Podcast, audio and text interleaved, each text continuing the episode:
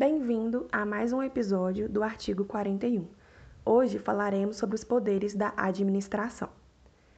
A administração pública tem poderes e prerrogativas que nenhum particular tem.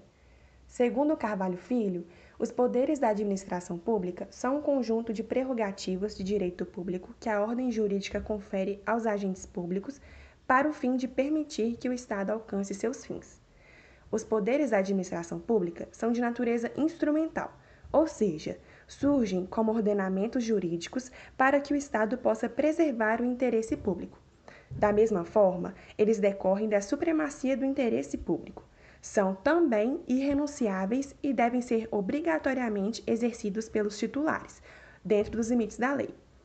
São inerentes à administração pública e visam a tutelar o interesse público. O uso desses poderes é um poder-dever, pois é por meio deles que se irá alcançar a preservação dos interesses da coletividade. Um exemplo de poder da administração pública é a desapropriação. Em 2011, várias famílias de proprietários rurais, produtores de abacaxi e machixe, foram desapropriadas e deixaram suas casas onde estava sendo construído o Porto do Açu pela LLX de Batista, em São João da Barra, no Rio de Janeiro. Eu estou aqui de 29 anos, fez de maio.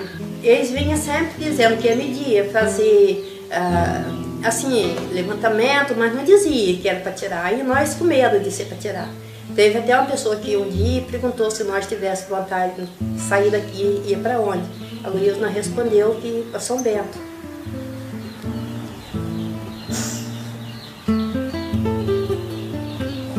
São Bento é o cemitério. É o cemitério. Você acabou de ouvir o relato de uma ex-moradora que foi desapropriada. O Porto do Açu visava ser um supercomplexo industrial e era um dos maiores projetos empreendedores do empresário Ike Batista. Para isso, centenas de pequenos agricultores perderam suas propriedades e tiveram suas casas demolidas. Segundo denúncias encaminhadas ao Ministério Público Federal por Associação de Moradores Locais, a empresa, em parceria com a Companhia de Desenvolvimento Industrial do Estado do Rio, CODIM, estaria lançando mão de policiais e seguranças privados que atuariam como milícias, de forma truculenta, para a retirada dos moradores da área do 5 Distrito do município onde estavam sendo realizadas as obras do empreendimento do grupo EBX, o que poderia configurar desvio de poder, tendo em vista que os policiais são servidores públicos da mesma forma, esse acontecimento nos faz pensar sobre o excesso de segurança desses servidores, que, por possuírem estabilidade, agem sem ponderar os impactos da sua atuação e de seu comportamento para com a sociedade civil.